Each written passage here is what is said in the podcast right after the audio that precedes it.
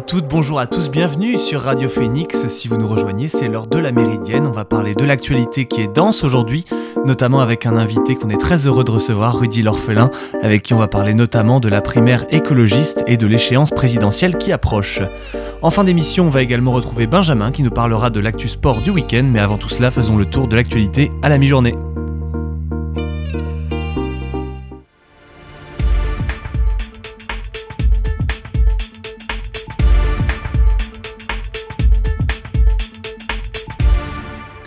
Pour commencer la grosse actualité internationale, c'est les élections allemandes et les résultats sont assez serrés en tête puisque c'est Olaf Scholz qui est arrivé en tête avec le Parti social-démocrate qui a glané 25,7% des voix juste devant les conservateurs du Parti chrétien-démocrate qui n'a reçu que 24% des voix. A noter que les Verts réalisent une belle avancée avec 14,8% des voix et sont troisième devant les libéraux démocrates qui terminent avec 11,5%. C'est une énorme défaite pour la CDU qui tombe pour la première fois sous la barre des 30% et qui vont devoir former une coalition avec le parti gagnant pour gouverner. D'autant qu'il y a urgence puisque l'Allemagne accueille le G7 en 2022 et Olaf Scholz aimerait arriver à un accord avant le mois de décembre. Aux Canaries maintenant, le volcan de la Cumbre Vieja de l'île de La Palma est entré en éruption il y a une semaine maintenant et est passé samedi en phase explosive. Depuis le début de l'éruption, des centaines de maisons ont été détruites et 6000 personnes ont dû être évacuées. Les laves de la Cumbre Vieja forment euh, des fontaines et des coulées plus ou moins longues qui progressent parfois à plusieurs kilomètres par heure. Dimanche dernier, l'Institut volcanologique des Canaries in Volcan euh, estimait la température de la lave à quelques 1075 degrés et mesurait sa vitesse d'avancée vers la côte à 700 mètres par heure. Samedi, une carte des émissions euh, de S02 a été publiée par Copernicus, sur laquelle la France se trouve dans sa quasi-globalité recouverte par le nuage arrivant de La Palma. Un commissaire, deux commandants et un brigadier sont menacés de sanctions pour faute professionnelle dans l'affaire euh, Daoud. Euh, ces agents sont accusés d'erreur d'appréciation alors que Shahinez Daoud, une femme violentée par son mari, avait décidé de porter plainte contre lui à la mi-mars. Par la suite, et alors qu'il avait déjà fait de la prison pour violence conjugale, aucun membre de l'unité départementale de protection de la famille n'a été saisi alors qu'il aurait été plus qualifié. Moins de deux mois après ce dépôt de plainte, cet homme a poursuivi cette femme de 31 ans dans la rue et lui a tiré dessus plusieurs fois avant de la brûler vive, en pleine rue à Mérignac, en Gironde. Certains des agents victimes de ces accusations seront renvoyés devant un conseil de discipline. 2000 personnes se sont mobilisées hier à Tunis pour lutter contre le pouvoir aux mains d'un seul homme, selon leur dire, depuis que le président Kaïs Sayed a pris des mesures exceptionnelles lui permettant de légiférer par décret le rapprochement est fait par plusieurs manifestants avec l'époque où Ben Ali détenait le pouvoir d'une main de maître entre 1983 et 2011. Samedi, une vingtaine d'organisations de défense des droits humains tunisiennes et internationales ont fustigé dans un communiqué l'accaparement du pouvoir par le président qu'elles ont qualifié de dérive sans précédent. On l'a appris ce matin, François Florent, fondateur et directeur des général du cours Florent, est mort lundi 27 septembre à l'âge de 84 ans. Euh, France Info l'a appris auprès de la direction du cours Florent notamment. Après dix années passées comme comédien, il est devenu professeur au conservatoire du 17e arrondissement en 1963. Pour répondre aux demandes de, ses élèves, François Florent proposait des cours en dehors du conservatoire et parmi ses élèves, on peut compter notamment Francis Huster, Jacques Weber, Isabelle Adjani, Daniel Auteuil ou encore Édouard Baird ou Guillaume Canet. Enfin, de bonnes nouvelles pour finir qui nous viennent de Suisse, d'abord où il a été décidé que le mariage pour tous était désormais autorisé. Cette mesure s'accompagne de la possibilité pour les couples homosexuels d'adopter un enfant sans lien de parenté. Les couples de lesbiennes pourront également recourir à la procréation médicalement assistée. Un coup de massue aux partisans de la campagne du non dans ce référendum qui avait lancé une campagne choc mettant en avant une marchandisation de l'enfant. Dans le même sens, on peut noter que Saint-Marin, une république à forte tradition catholique, a voté lors d'un référendum également pour la législation la légalisation pardon, de l'avortement, suivant l'exemple de l'Irlande qui a légalisé cette pratique en 2019. Vous écoutez La Méridienne sur Radio Phoenix. Et voilà pour le condensé de l'information de ce matin. On va maintenant accueillir, euh, parler écologie pardon, euh, et politique avec Rudy L'Orphelin, que j'ai le plaisir d'accueillir en studio. Bonjour. Bonjour. Euh, alors, je le rappelle, vous êtes conseiller municipal à la mairie de Caen avec le groupe politique Normandie Écologie pour lequel vous êtes coprésident et vous étiez également candidat à la mairie pour les dernières élections municipales notamment. je vous accueille dans un contexte particulier, on en a déjà parlé dans cette émission, puisque en ce moment même euh, se décide le nom de celui ou celle qui va être désigné pour l'élection présidentielle à venir en 2022. Et comment est-ce que vous accueillez cette primaire? En quoi elle est importante à vos yeux? Ah bah écoutez, tout d'abord, je, me permets simplement de dire, je suis effectivement conseiller municipal de Caen dans le groupe Caen écologiste et citoyenne, et également conseiller régional, effectivement, depuis peu, dans le groupe Normandie, écologique que je ah. co-préside, en effet, simplement pour euh, faire cette précision pour les, auditeurs et les auditrices. Euh, comment je l'accueille? D'abord comme une excellente nouvelle, puisque, euh, comment, pour la première fois, les écologistes parviennent à euh, engager dans le cadre d'un processus de primaire ouverte qui a toujours été d'ailleurs euh, la doctrine des écologistes. Moi, depuis que je suis euh, membre des Verts puis d'Europe Écologie Les Verts, il y a un peu plus de, de 20 ans, on a toujours organisé à l'occasion des élections présidentielles des primaires ouvertes à la société civile. Mais pour la première fois, je dirais qu'il y a une, un véritable engouement mmh. autour de ce temps fort démocratique avec plus de 122 000 inscrits et inscrites qui vont effectivement, qui sont en train euh, de choisir le ou la candidate qui représentera l'écologie à l'élection présidentielle. Et on l'a vu, euh, les débats se sont déroulés euh, dans le calme, dans la sérénité, de façon apaisée.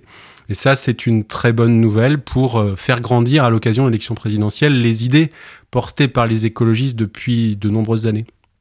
Vous l'avez dit, c'est une primaire record. Euh, on a 120, plus de 120 000 inscrits, 122 000 qui doivent euh, se rendre aux urnes pour désigner qui de Sandrine Rousseau ou Yannick Jadot euh, va être le candidat écologiste à, la présidentielle 2022. Est-ce que vous considérez que déjà ces chiffres font en soi de cette primaire une réussite fondamentale?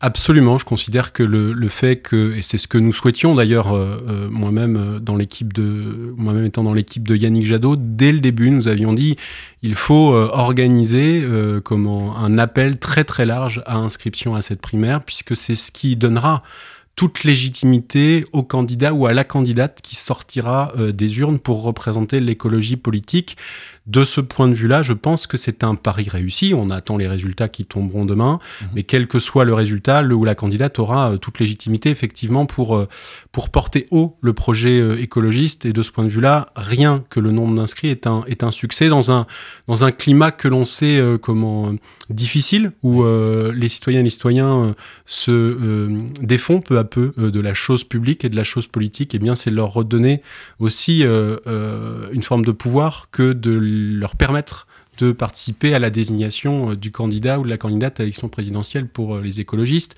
Je crois que dans l'espace politique, à l'occasion de cette séquence présidentielle, seuls les écologistes, pour l'instant, se sont engagés dans ce type de primaire.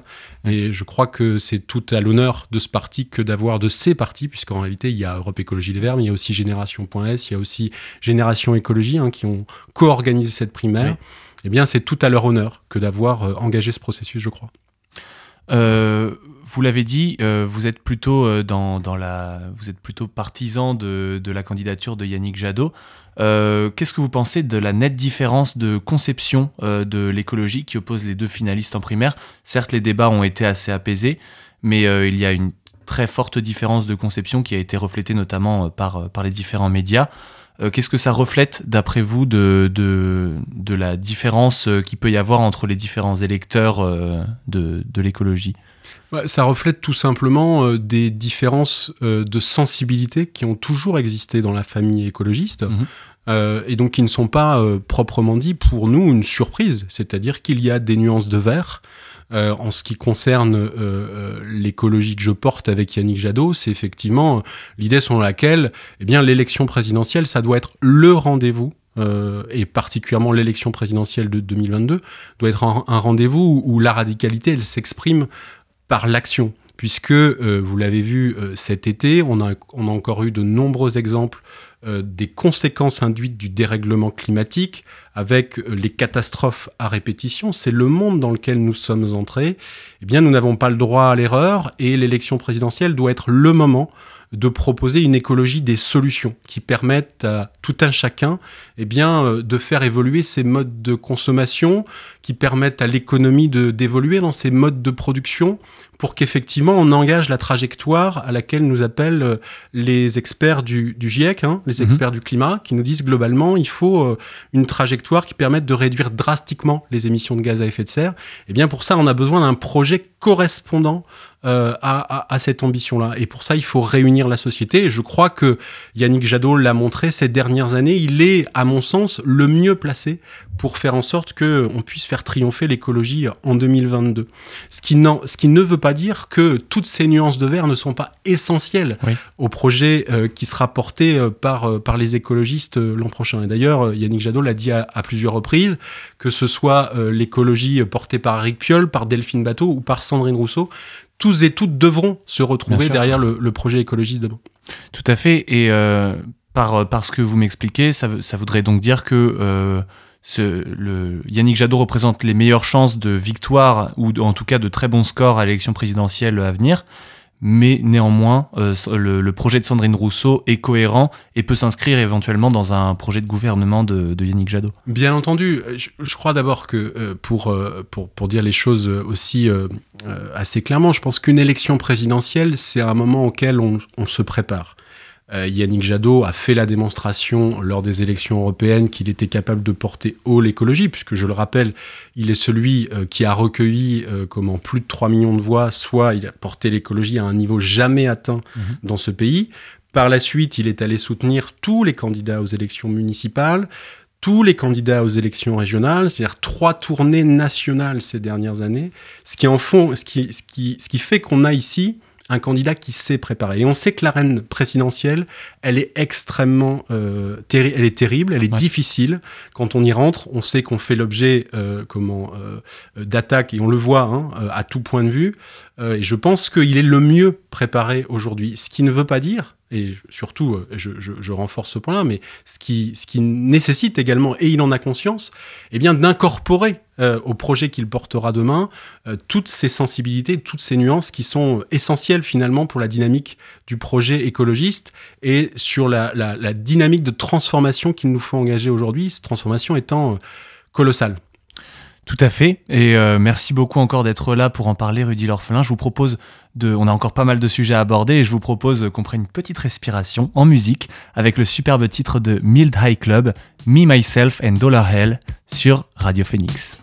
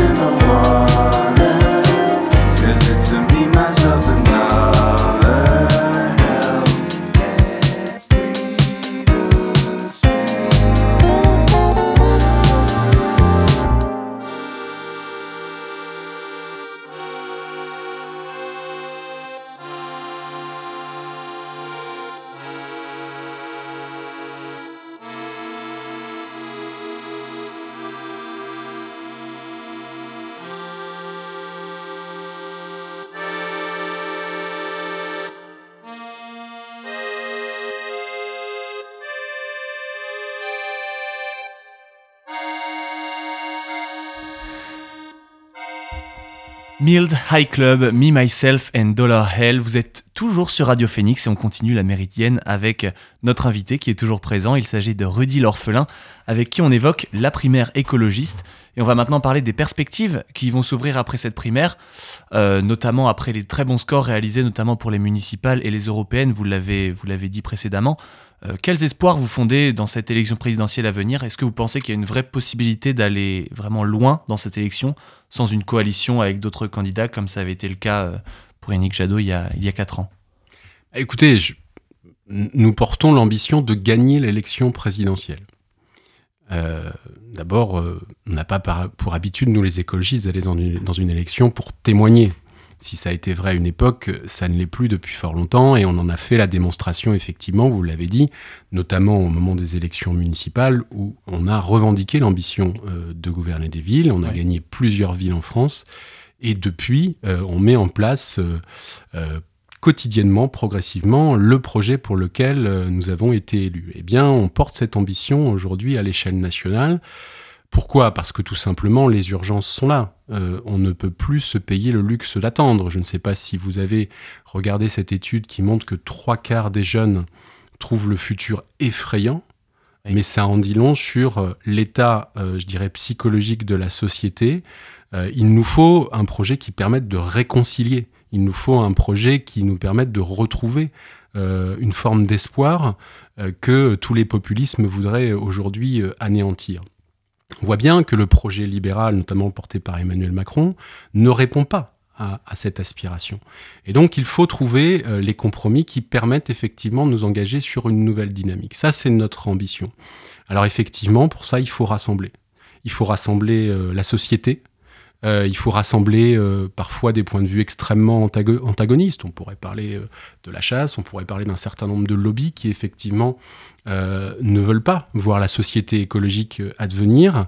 il faut rassembler aussi parce qu'il y a des inquiétudes légitimes de la part de celles et ceux qui vivent à 30 km, 40 km de leur lieu de travail et qui se disent mais avec les écologistes comment je vais aller au boulot demain, etc., etc. C'est pour ça qu'on a des, on propose des solutions très très concrètes en réinvestissant sur le rail, en investissant les transports en commun, en, organisant la mutation du parc automobile pour passer euh, d'un parc thermique à un parc écologique, etc., etc., justement pour dire, eh bien, il y a des possibilités de transformation qui auront un impact limité sur, le, sur vos vies, et au contraire, qui permettront de retrouver euh, du pouvoir d'achat et de la qualité de vie. Et ça, c'est euh, tout le défi euh, qui va s'engager à partir de demain, de la désignation de notre candidat à l'élection présidentielle. Et puis, bien sûr, rassembler, c'est aussi rassembler, essayer de trouver avec d'autres organisations politiques qui partagent nos aspirations, eh bien, les chemins du rassemblement. Ça, c'est aussi l'ambition, moi, que je porte à titre personnel en tant que militant et, modeste militant écologiste. Je sais aussi que Yannick Jadot en a fait un de ses chevaux de bataille. Il a été celui, notamment, qui a organisé les premières rencontres de la gauche dans ce, ce début de séquence. J'espère que ça va se poursuivre. En tout cas, c'est ce que nous souhaitons pour faire en sorte aussi que eh bien les électrices et électeurs qui sont aujourd'hui perdus, euh, qui voient, euh, je dirais, euh, une gauche écologique complètement éclatée dans le paysage politique, eh bien puissent aussi s'y retrouver et cristalliser leurs espoirs sur un ou une candidate autour d'un projet qui devra être un projet de rassemblement. Et c'est tout l'enjeu notamment de, notamment de cette primaire avec le choix qui va s'effectuer demain. On aura le, verdict final demain pour cette primaire entre Yannick Jadot et Sandrine Rousseau. Je vous propose maintenant qu'on tourne euh, légèrement la page de, cette primaire écologiste et qu'on parle de la politique municipale à Caen, euh, qui vous touche particulièrement. On peut voir qu'il y a beaucoup d'associations qui travaillent euh, pour faire de Caen une ville plus durable, et la ville, quant à elle, tente de bouger les lignes à leur niveau avec notamment le projet quartier en transition. Est-ce que vous pensez que les mesures de la ville vont dans le bon sens pour, pour vraiment adapter, adapter cette ville aux, aux contraintes écologistes qui arrivent alors d'abord, je, suis, très heureux que vous parliez des associations, mhm. puisque euh, je dirais que c'est peut-être le fondement et le socle de notre engagement ici à Caen, mais comme dans de nombreuses villes, où on a vu émerger à partir du début des années 2000 un certain nombre d'associations euh, issues de l'économie sociale et solidaire, mais aussi d'entreprises qui s'engagent pour euh, nous montrer finalement les chemins de la transition.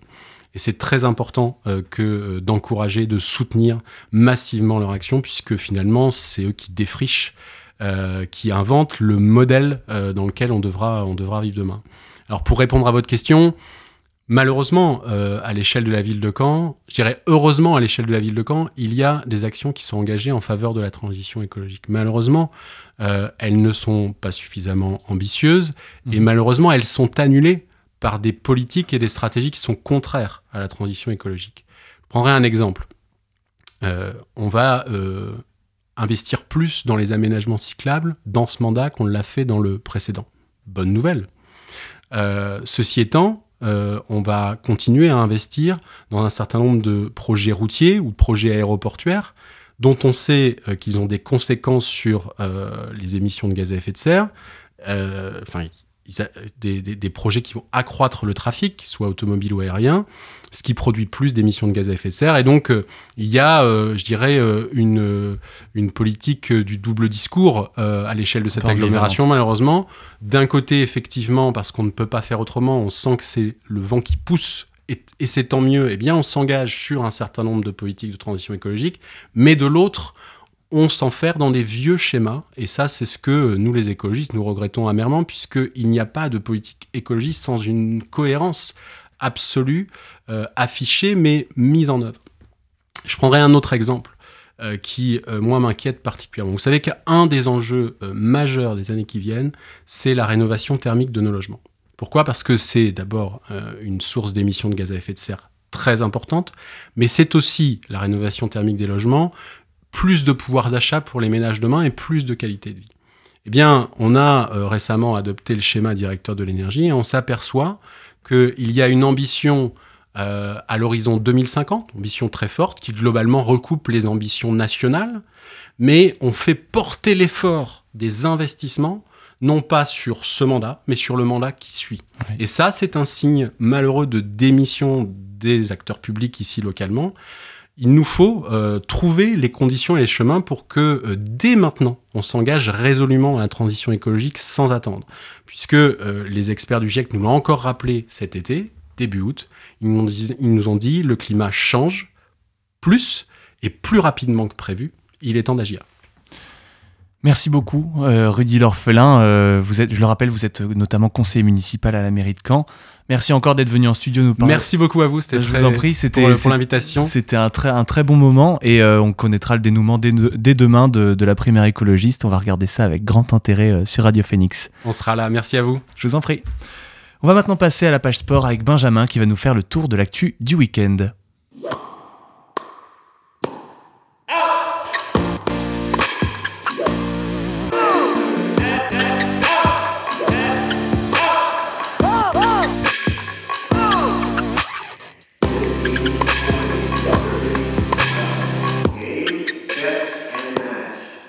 Nouvelle semaine et nouvelle opportunité pour les clubs canets qui ont cette fois plutôt bien profité de leur chance, notamment les clubs de basket.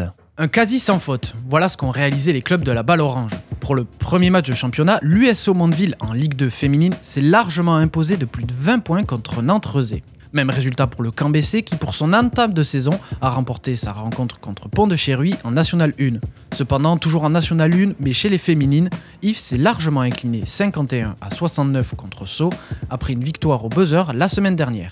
Toujours avec un ballon rond mais sur terrain vert, le football canet a eu plus de mal cette semaine avec la troisième défaite en 4 matchs de l'AG Caen qui vit un début de saison de National 3 difficile. Mais la rencontre footballistique marquante de la semaine a été la réception de Dijon mardi dernier par le stade Malherbe. La rencontre s'est clôturée par une défaite canaise, mais a surtout été marquée par les deux buts canets refusés par l'arbitre pour des raisons objectivement discutables. Stéphane Moulin et ses hommes sont donc très remontés parce qu'ils ont perçu comme une injustice et ont l'occasion de prendre leur revanche ce soir sur la pelouse du Toulouse FC, leader invaincu de Ligue 2. Voilà pour la page foot et pour le centième anniversaire des championnats du monde de cyclisme, nous avons eu le droit à une course de folie pendant 6 heures. 6 heures d'offensive dans une ambiance de feu qui ont été conclues par une victoire en solitaire du champion en titre, le français Julien Alaphilippe. 6 heures de plaisir ponctuées en apothéose. Voilà comment résumer ce dimanche pour le monde du vélo et particulièrement du cyclisme français. Pour cette course de 260 km, les hostilités ont commencé très tôt sur l'initiative des Bleus.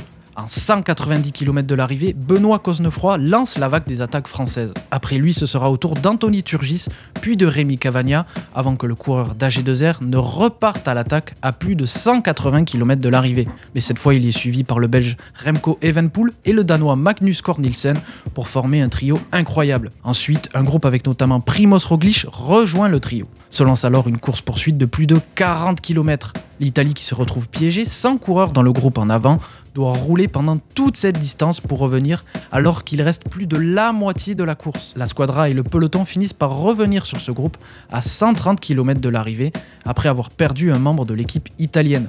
Dès lors, la course se calme un peu avec les Belges qui courent à domicile qui imposent le rythme, puis la folie repart de plus belle à 90 km de l'arrivée quand l'Allemand Nils Polite lance une attaque. Dans sa roue, le Français Valentin Madouas et l'inépuisable Remco Evenpool sont notamment là. L'écart se crée avec plus d'une minute d'avance quand Benoît Cosnefroy redynamite le peloton en essayant de sortir avec le Belge Victor Kampenhardt à 70 km de l'arrivée. Cette offensive fait accélérer le peloton qui finit par reprendre le groupe de tête, de tête puis arrive le 200e kilomètre. Et c'est alors qu'après le show Evenpol, on a le droit au show à la Philippe.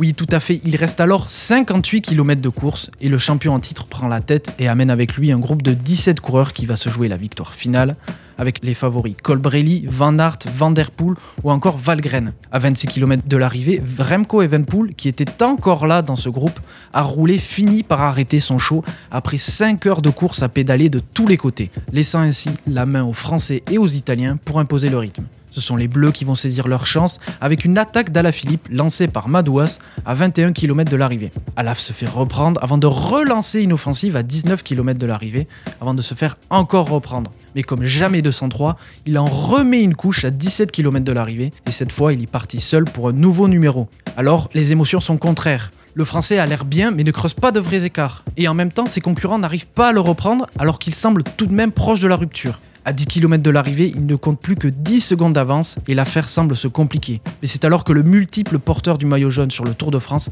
rappuie sur les pédales et assomme la concurrence. À partir de là, il s'envole, creuse l'écart et va chercher sa deuxième tunique arc-en-ciel consécutive dans une ambiance de folie. Incroyable, un maillot arc-en-ciel pour l'histoire. Et l'histoire de la F1, elle a aussi été écrite ce dimanche. Déjà, le Grand Prix de Sochi a été intéressant, ce qui est un choc en soi, mais surtout, Lewis Hamilton a repris la tête du classement général en remportant la victoire hier et en devenant le premier pilote à 100 victoires dans l'histoire de la Formule 1. 100. Jamais on n'aurait imaginé voir un pilote atteindre les 100 victoires, et pourtant c'est chose faite avec Lewis Hamilton au terme d'une course folle. Surtout que rien n'annonçait un, tel dénouement. Verstappen parti dernier à cause d'un changement de moteur, Hamilton se retrouve au départ à la quatrième place avec une belle opportunité. Mais le Britannique rate son départ et perd 3 places, laissant Norris et Sainz se battre pour la tête pendant que le pilote Mercedes se retrouve à devoir batailler aux portes du top 5. Pendant ce temps, Verstappen réalise une remontée folle en se retrouvant à la 9ème place dès le 14e tour. La dynamique est alors pour le néerlandais, puis tout se débloque à partir de l'arrêt de Ricciardo qui bloquait Hamilton. Dès lors, le septuple champion du monde s'envole, puis au 31e tour, il double Pierre Gasly et se retrouve à 8 secondes de Lando Norris pour lancer la bataille pour la victoire finale qui va rythmer les 20 derniers tours. Quand les 10 derniers arrivent, les deux Britanniques sont au coude à coude aux deux premières places. Soudain, la pluie intervient et vient mettre le bazar dans le duel entre les deux compatriotes. Tous les pilotes, sauf les deux de tête, s'arrêtent pour chausser des intermédiaires à cause de la pluie. Mercedes finit par appeler Hamilton au stand pour changer ses pneus, pendant que Norris tente le pari de tenir mais cela devient alors mission impossible pour le pilote McLaren qui roule sur des œufs. Le jeune Anglais finit par perdre la tête à l'avant-dernier tour alors qu'il est en patinage constant, laissant le vétéran anglais Hamilton en tête qui remporte ainsi sa centième victoire devant Verstappen, auteur d'une remontée fantastique, mais qui perd la tête du classement général. Pour terminer ce week-end sport, c'était le retour de la Ryder Cup après trois ans d'attente. Prévu il y a un an mais décalé à cause du Covid, la confrontation historique du monde du golf entre l'Europe et les États-Unis a enfin eu lieu et a vu l'équipe de la bannière étoilée être inarrêtable. 1975. Cela faisait près de 50 ans que l'Europe n'avait pas perdu avec un écart de 10 points. Et à l'époque, le vieux continent n'était représenté que par le Royaume-Uni et l'Irlande. C'est dire la domination américaine sur ce week-end. Car oui, il n'y a pas eu match. Les coéquipiers de Patrick Cantley ont largement dominé les, journées par équipe de vendredi et samedi, forçant les Européens à devoir espérer une remontada fantastique cette nuit. Ainsi, les coéquipiers de Rory McIlroy, très émus après la défaite, devaient remonter 6 points lors de la dernière journée de compétition avec 12 duels à jouer. Mais l'équipe à la bannière étoilée n'a laissé aucune chance aux Européens de rêver et s'est assuré la victoire dans la compétition en 5 matchs. Au final, c'est une razzia américaine historique avec un score de 19 à 9 qui permet aux Américains de ravir le trophée aux Européens vainqueurs en 2018 en France et de le ramener outre-Atlantique pour la 27e fois en 43 compétitions. Et voilà, c'est tout pour l'actualité sportive. On va retrouver Benjamin avec grand plaisir la semaine prochaine pour une nouvelle chronique sur l'actualité du sport. Et c'est ainsi que se termine cette première de la semaine de la Méridienne sur Radio Phoenix. Merci beaucoup à Alan qui a géré le son durant cette émission. Et moi je vous dis à demain 13h. N'oubliez pas de faire un tour sur phoenix.fm pour retrouver les podcasts de l'émission. Bon après-midi à tous. Salut